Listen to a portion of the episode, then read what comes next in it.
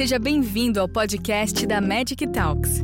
Tenha acesso gratuito a muito mais conhecimento compartilhado em magictalks.com. Magic Talks. Conhecimento é saúde. Olá, é um grande prazer para mim estar aqui hoje apresentando uh, alguma experiência que nós temos em relação à elastografia da tireoide, especialmente nos nódulos da tireoide. Quero começar contextualizando a importância de estudar o nódulo da tireoide. Né? Ele é uma ocorrência muito frequente, até 50% da população acima de 40 anos nós observamos nódulo da tireoide. Sua prevalência é maior em mulheres, com passar da idade, regiões com deficiência de iodo e também aqueles pacientes expostos à radiação ionizante. A incidência de nódulos é muito grande, cerca de 0,1% ao ano, nós descobrimos então 300 mil novos casos de nódulos por ano. E nessa avalanche de nódulos, o que nós observamos é que de 5 a 15% deles serão malignos conforme a casuística estudada.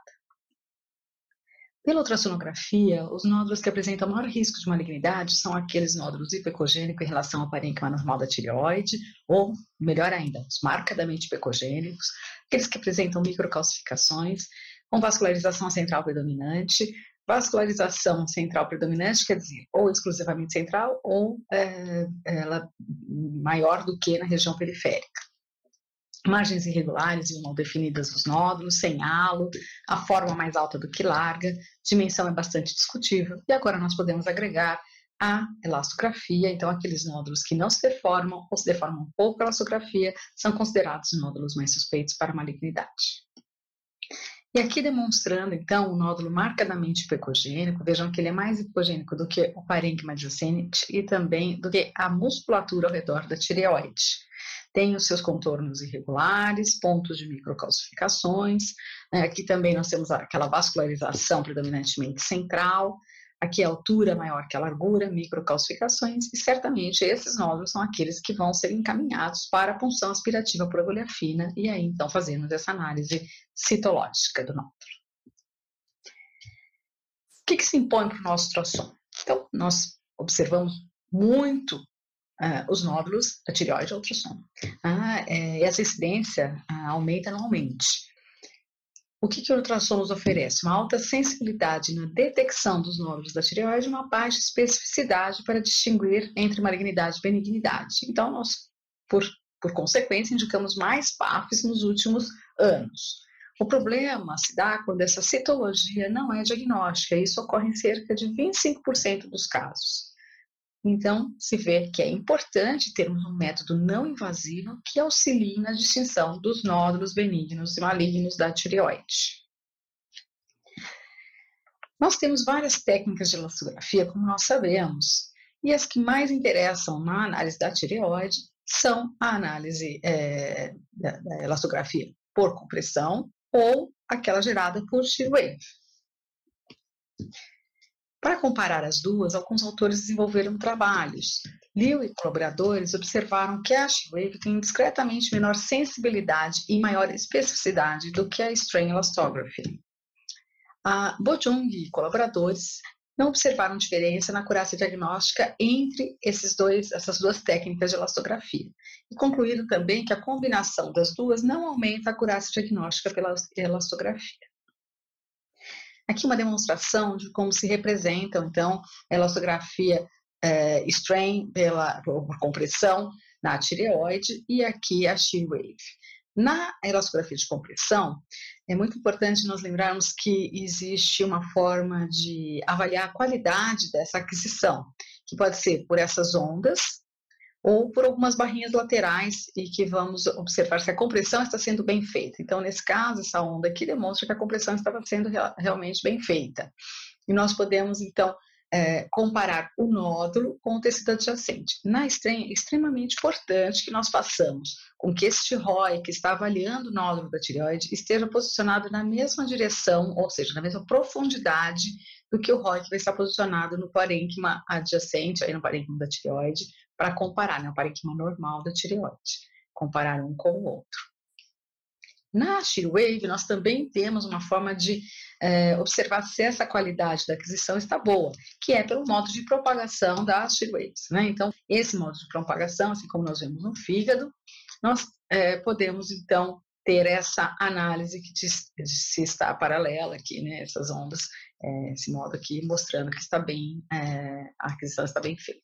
Né? Então, aqui é o elastograma, né, mostrando como está sendo, sendo feita, então, a, aquisição dessa elastografia.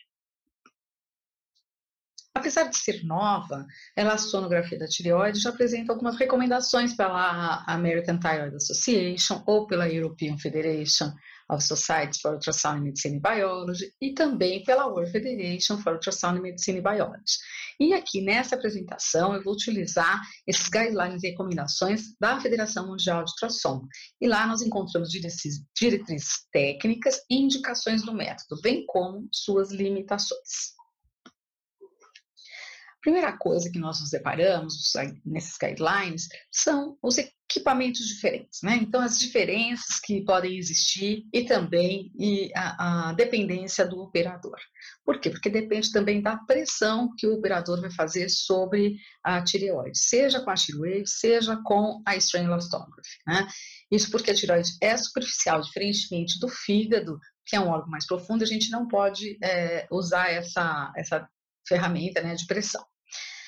A, a, limitação também, como primeira coisa, eles falam que esse índice de deformação deve ser empregado quando existem nódulos sobrepostos, ou seja, sobrepostos. Aqui nós temos nódulos, um anterior e um outro mais posterior, e aqui seria um caso que não está indicado a análise com a elastografia.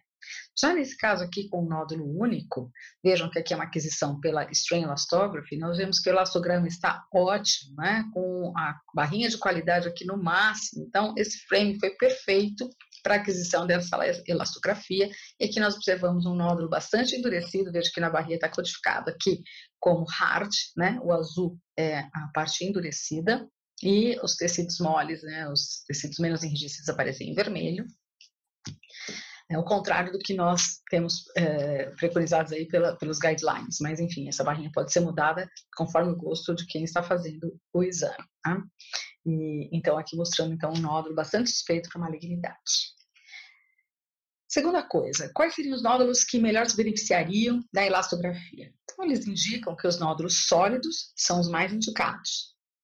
E uh, a, como limitação, nós temos as calcificações grosseiras, sobretudo aquelas calcificações dispostas na periferia, né? e lesões císticas também. Esses dois tipos de nódulos não deveriam ser submetidos à análise elastográfica.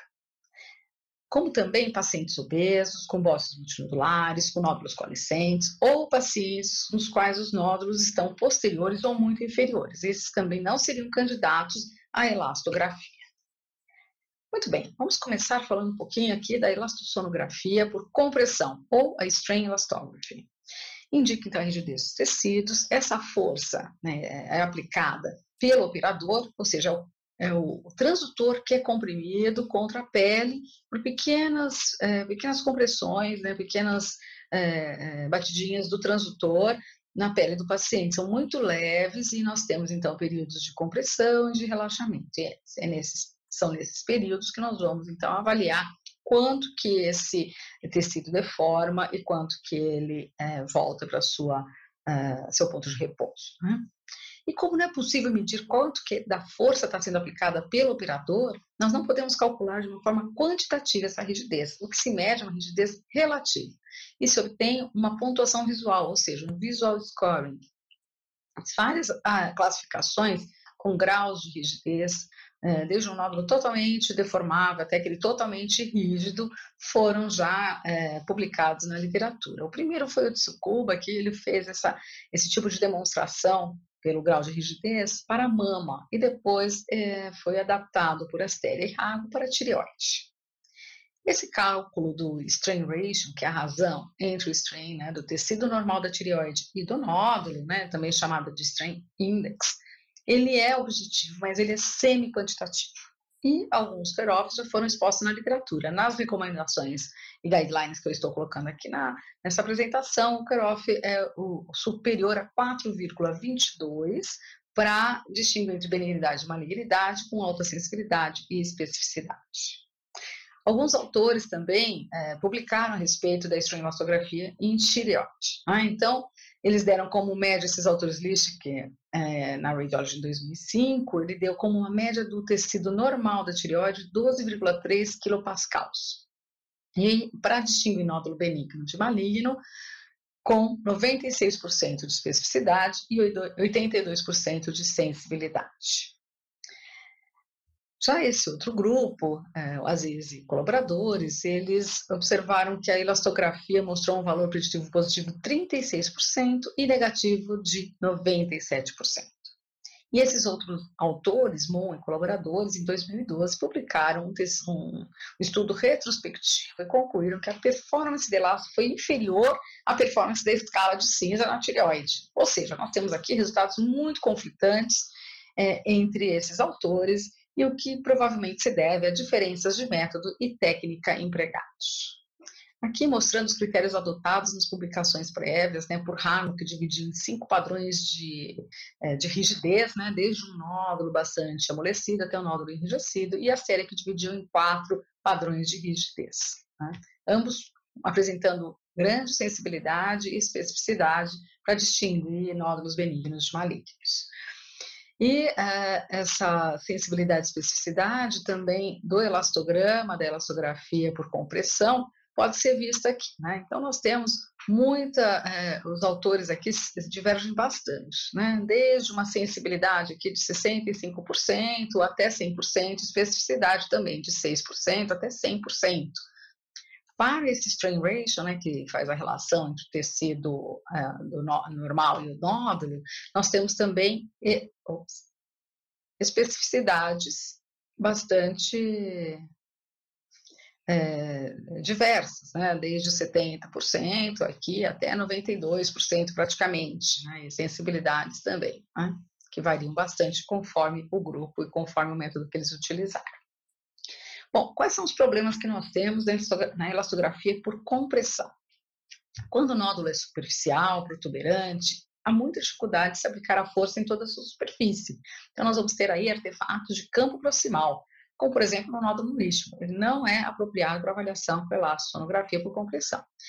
Nódulos adjacentes à carótida também, por termos deslocamentos devido às pulsações, resultando, então, em artefatos. Nesse grupo, você pode tentar colocar um transdutor no, no plano longitudinal, né, paralelo à carótida, para melhor qualidade da elastografia. Nódulos profundos também nós vamos ter dificuldades porque está muito distante da força aplicada. E a concordância interobservador na strain elastography é pequena, melhorou muito quando foi ah, colocado esses indicadores de qualidade da pressão, né, de como a compressão estava sendo feita. E melhora bastante quando nós estamos utilizando aí o strain ratio. E é, um problema que nós temos é que a estranhelastografia não vai dif diferenciar entre as doenças difusas, por exemplo, uma tiroidite, de uma malignidade. Então, o que se recomenda é que se você tem uma boa aquisição no modo P, provavelmente você vai ter uma boa elastografia. Usar a mesma técnica que nós usamos para o modo B, ou seja, colocar uma hiperextensão cervical, pedir para a pessoa fazer uma apneia durante a aquisição, né, e comparar o tecido normal da tireoide ou com o músculo adjacente, né, entre o nódulo e essas duas estruturas. Fazer ao menos duas aquisições para análise com indicador de qualidade. E quando nós formos medir a, a aquisição e a deformação do nódulo, né, colocar esse ROI na maior parte dele possível e o ROI do tecido adjacente, né, no parênquima normal da tireoide, na mesma profundidade que nós estamos avaliando o nódulo. Então, lembrando que nódulo no lixo, nódulos profundos, adjacentes à carótida, nódulos muito grandes, acima de 3 centímetros, com calcificações ou com muita área cística, não serão é, bons para serem submetidos à avaliação elastográfica. Né? Além do que, aquela fibrose de tiroidite ou de nódulos muito antigos também podem demonstrar uma rigidez e dar um falso diagnóstico para malignidade. É importante lembrar que a experiência do operador conta muito. Artefatos de movimento podem também gerar é, confusão na hora da análise da elastografia. É, Preconiza-se mais o uso do plano longitudinal do que o transversal na strain elastography e usar como indicador né, do strain a qualidade, né, que é aquela curva ou a barrinha, e isso ajuda bastante a, a ter uma qualidade maior nessa aquisição. Claro, não esquecer de pedir a colaboração do paciente. Se as características do modo B são suspeitas, mas a elastografia não aparece como uma, uma, um elastograma suspeito, o que prevalece é a indicação para punção aspirativa pelo modo B. Mas o contrário não é válido. Então é importante nós termos isso em mente. E aqui mostrando como é feita essa elastografia por compressão. Né? Então, faça então essas pequenas, é, pequenas pressões sobre a pele, e aqui mostrando um nódulo bastante benigno, um nódulo mole, mostrando aqui que nós temos um nódulo mais esverdeado, né, mais para soft aqui, né? E o azul está codificando os nódulos mais endurecidos, como nesse caso aqui. São dois nódulos que nós observamos, são adjacentes no lobo esquerdo, e um totalmente com características malignas e o outro com características mais benignas, né? Um amolecido e o outro endurecido. E aqui o mesmo caso, depois da cirurgia, né?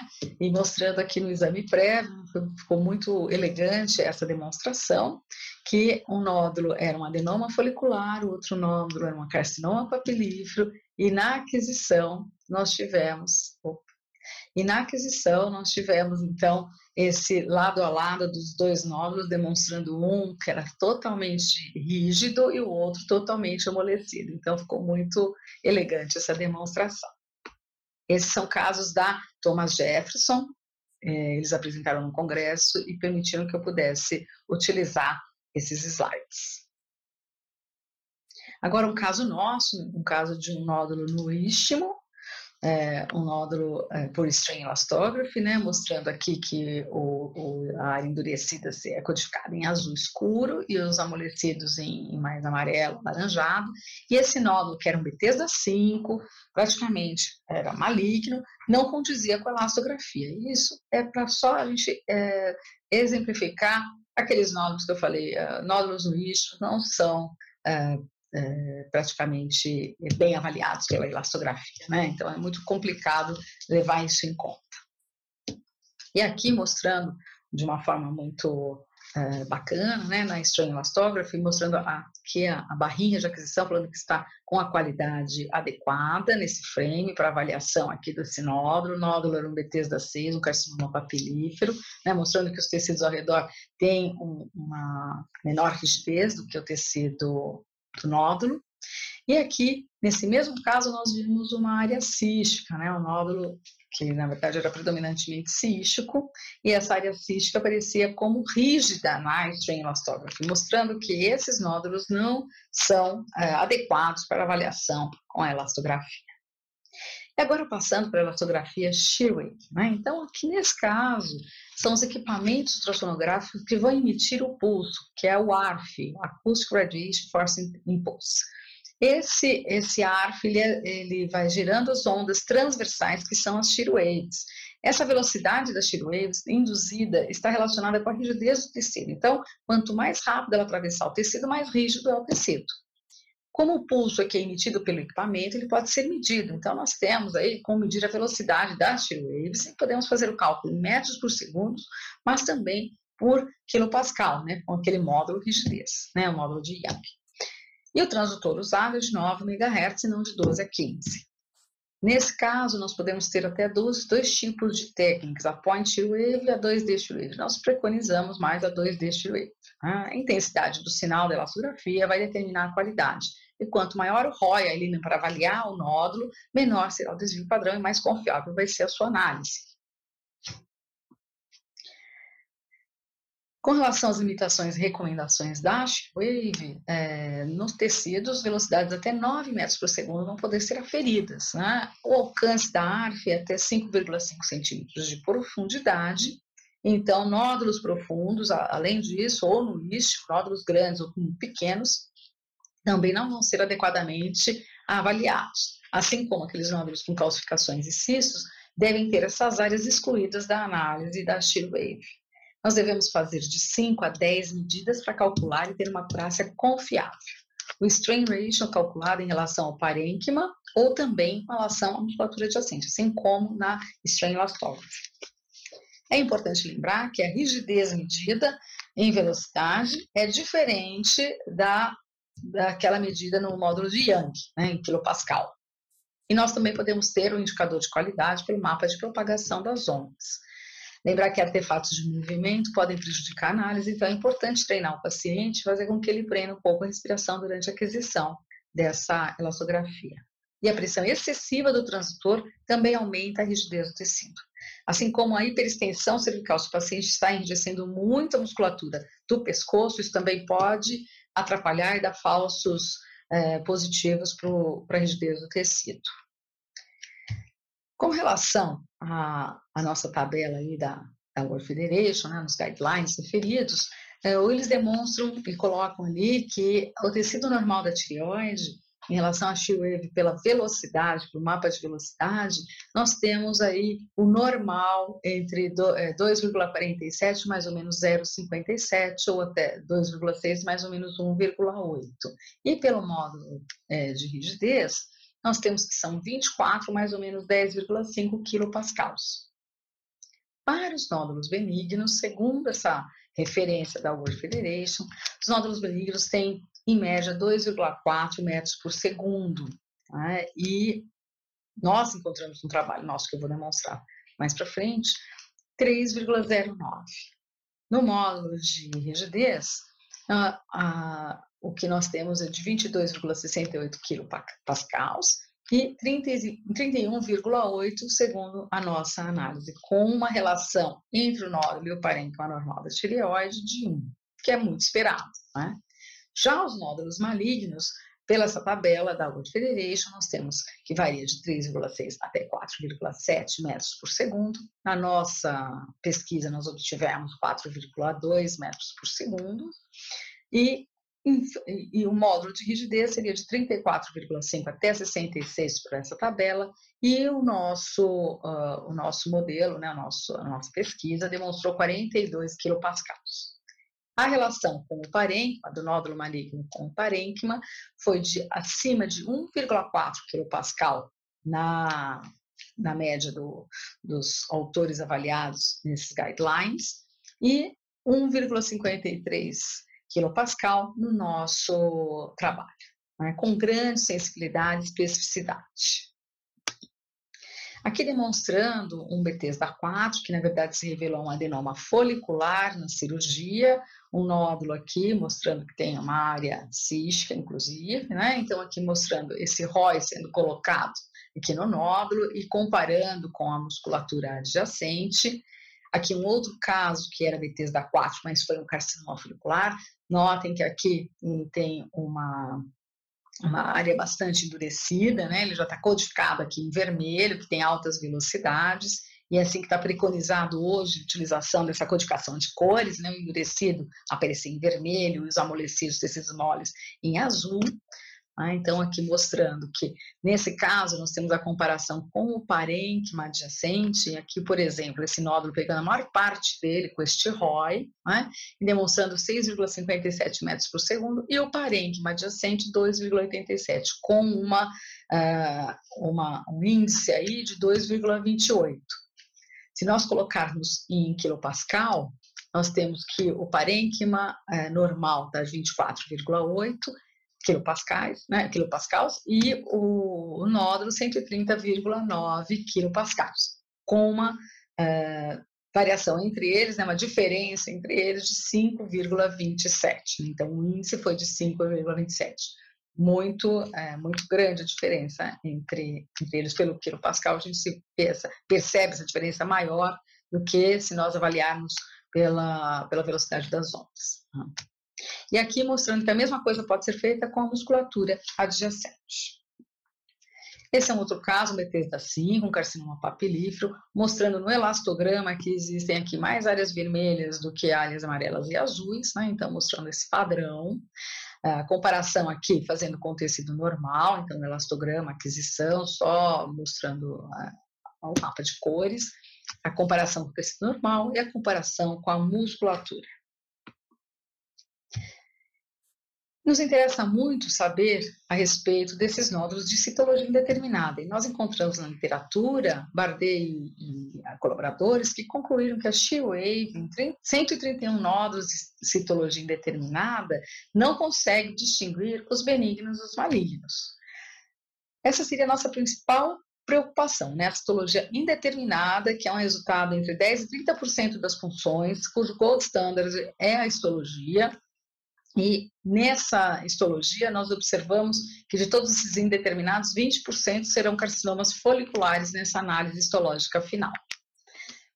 E por isso, como nos interessa muito estudar esses nódulos indeterminados, nós desenvolvemos a pesquisa, que é a tese de doutorado do Pedro Henrique Moraes, que eu sou orientadora, cujo objetivo foi identificar os nódulos suspeitos para malignidade entre aqueles de padrão folicular, a citologia, por meio da elastografia Schroeder, comparando com a análise histológica. Nós examinamos 85 pacientes, 89 nódulos, 56 pacientes com 62 nódulos foram operados, destes 36 foram benignos e 26 foram carcinomas. Nós dividimos esses nódulos em quatro padrões, sendo que aqui, olhem bem, o azul vai denotar as áreas mais amolecidos, tecidos mais moles, e o vermelho é, codifica aqui os tecidos mais endurecidos.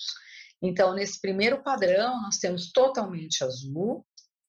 Nesse outro, temos a maior parte é, de tecidos amolecidos, e menor do que, menor ou igual a 49% será de áreas mais endurecidas. Aqui poderia ser também um exemplo que está incluído nesse padrão 2 né, 0% de vermelho. Nesse daqui nós já temos algumas áreas amarelas e vermelhas, então aqui a maior parte dele, né, maior ou igual a 50% é amarelo e, e vermelho, então aqui, olha, 60%, 68% de chance de ser carcinoma. E nesse padrão 4, nós temos que a maior parte, né, praticamente 100% do nódulo, vai ser é, vermelho e denota mais uma, um grande risco para a malignidade. Então, aqui, como eu disse, uma grande chance de carcinoma e aqui 108% chance de, do, do risco de carcinoma.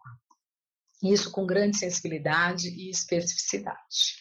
Então, o que foi feito nessa, nessa pesquisa foi o índice de deformação do nódulo, né, que é chamado do Strain Index pela Shirley. Então, nós colocamos aqui o ROI praticamente todo o nódulo, a maior parte dele, pelo menos, e nós obtivemos um corte de 3,62 metros por segundo, ou 42 kPa, para identificar a malignidade com grande sensibilidade e especificidade. Fizemos também essa razão de deformação do nódulo com o parênquima, né? comparando as duas as duas razões de deformação, e nós obtivemos aí um corte de 1,36 para quando nós estivemos avaliando a velocidade das shear waves, e maior do que 1,81 no Young Modulus, né, quando estávamos avaliando em quilopascal, também com grande sensibilidade e especificidade. E nós avaliamos com o parênquima e também com a musculatura adjacente. E nesse, nesse tópico foi muito surpreendente, porque nós tivemos um cutoff aí de 1,22 se estávamos avaliando no módulo de velocidade e de 1,53 se fosse no módulo de rigidez. E aqui nós nos surpreendemos porque nós tivemos uma grande sensibilidade, uma alta especificidade quando comparado com a musculatura adjacente. Então, o score de risco, levando em conta esse, essa razão de deformação com o músculo, né, teve uma acurácia de 97,6%. E quando nós incluímos o mapeamento com o Doppler colorido, a acurácia ainda subiu para 99,8 na análise multivariada para a predição do risco de malignidade, ou seja, foi excelente. Né? Como conclusão da pesquisa, nós observamos que a elastografia 2D Shirwave mostrou, mostrou ser uma ferramenta útil na predição do risco de malignidade nos nódulos de padrão citológico indeterminado e é um método complementar à ultrassonografia convencional modo B e duplex Doppler colorido. Para encerrar essa apresentação, gostaria de colocar que a elastografia se mostrou como uma importante aplicação para a estratificação do risco dos nódulos de tireoide. É importante reconhecermos os principais sinais de maior risco de malignidade ao ultrassom e proceder a uma análise multiparamétrica. Esse seria o melhor caminho para distinguir os nódulos benignos de malignos. A elastografia da tireoide ainda necessita pesquisas para identificarmos quais aqueles pacientes que melhor se beneficiarão dessa técnica e quais os critérios usados que melhor predizem a natureza do nódulo, incluindo inclusive a padronização dos equipamentos, né? Como utilizar todas essas uh, informações em conjunto, fazendo então uma análise multiparamétrica. Uh, lembrar também que nós temos muitas limitações na elastografia. E assim eu encerro agradecendo pela atenção virtual de todos. Muito obrigada. Obrigada por nos acompanhar até aqui. Gostou desse conteúdo? Compartilhe com seus colegas e continue em contato com a gente acessando magictalks.com e em nossas redes sociais para ter acesso a muito mais conteúdos como este. Nos vemos no próximo podcast da Magic Talks.